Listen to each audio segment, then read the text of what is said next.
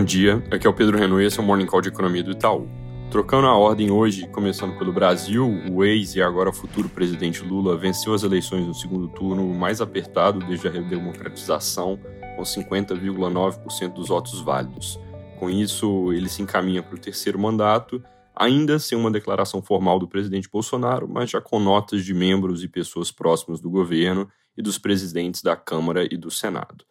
Passada a votação, o mercado agora vai aguardar a composição do governo, que já deve começar a aparecer na equipe de transição, e em anúncios que podem ser feitos nos próximos dias. O principal ponto de atenção com relação a decisões, obviamente, é o fiscal, em particular o que vai ser feito sobre gasto no ano que vem se vai ter uma licença para acomodar fora do teto coisas como manutenção do Auxílio Brasil em 600 reais e benefício extra por criança, e qual exatamente vai ser o tamanho dessa licença que precisa passar pelo Congresso via PEC. Ela, na verdade, pode vir em duas etapas, algo aprovado nesse ano para garantir manutenção do benefício em 600 reais na virada para 2023, e aí depois de formado o novo Congresso, a discussão de um waiver para o ano inteiro, onde tem que se ver se vão ser incluídas promessas recentes como aumento do salário mínimo, reajuste de servidores e correção da tabela do imposto de renda.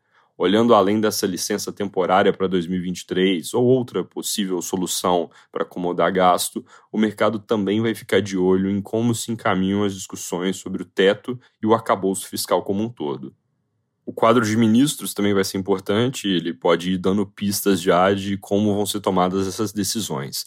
Vários jornais de hoje já antecipam recriação de ministérios e dentro dessa lista as pastas que viraram economia voltam a ficar separadas. O principal nome em foco é quem vai para a fazenda, mas planejamento também tem um peso importante e em breve o comando dessas pastas pode sair do campo da especulação. Outra coisa em destaque nas reportagens dessa manhã é como fica a relação com o Congresso que teve fortalecimento do centro e de alas conservadoras nos resultados do primeiro turno. Um dos principais pontos de atenção para o curto prazo é como vai ser encaminhada a questão das emendas de relator, o chamado orçamento secreto.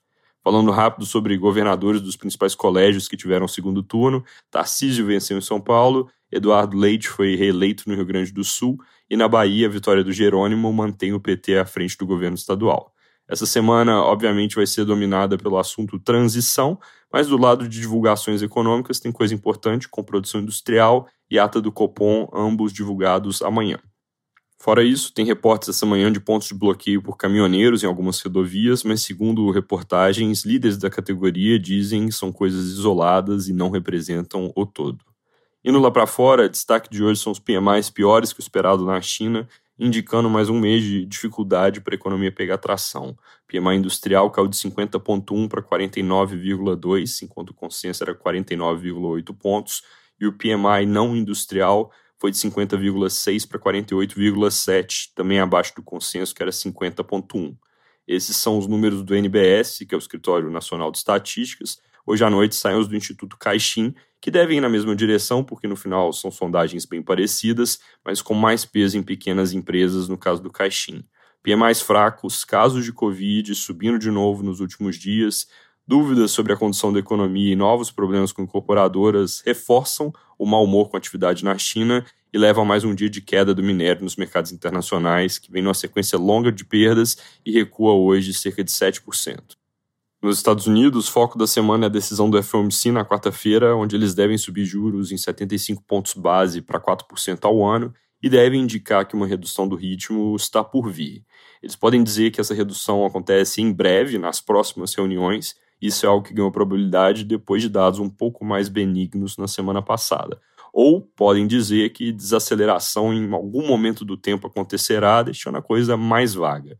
Na nossa leitura, a primeira opção ganhou força, algo como probabilidade em 60% e 40%, respectivamente. De qualquer jeito, eles não devem indicar de forma alguma que estão próximos de parar de subir os juros. Também saem dados importantes por lá ao longo dos próximos dias, especificamente sobre o mercado de trabalho, que é um dos focos atuais do Fed. Tem JOLTS amanhã, mostrando a abertura de vagas de emprego, e tem payroll na sexta, mostrando contratações. Hoje saem sondagens industriais dos Feds de Chicago e Dallas. Na Europa, a prévia de inflação da região fecha outubro em 10,7%, em linha com a nossa expectativa, mas acima do consenso que era 10,3%, acelerando com relação aos 9,9% registrados em setembro. Em termos de composição, a energia ainda é a fonte mais intensa de pressão para o bolso dos consumidores, com alta de 41,9%, acelerando um pouquinho na margem, mas preços de mercadorias como um todo também aceleraram, com inflação indo de 5,5% para 6%, todos esses números na variação ano contra ano.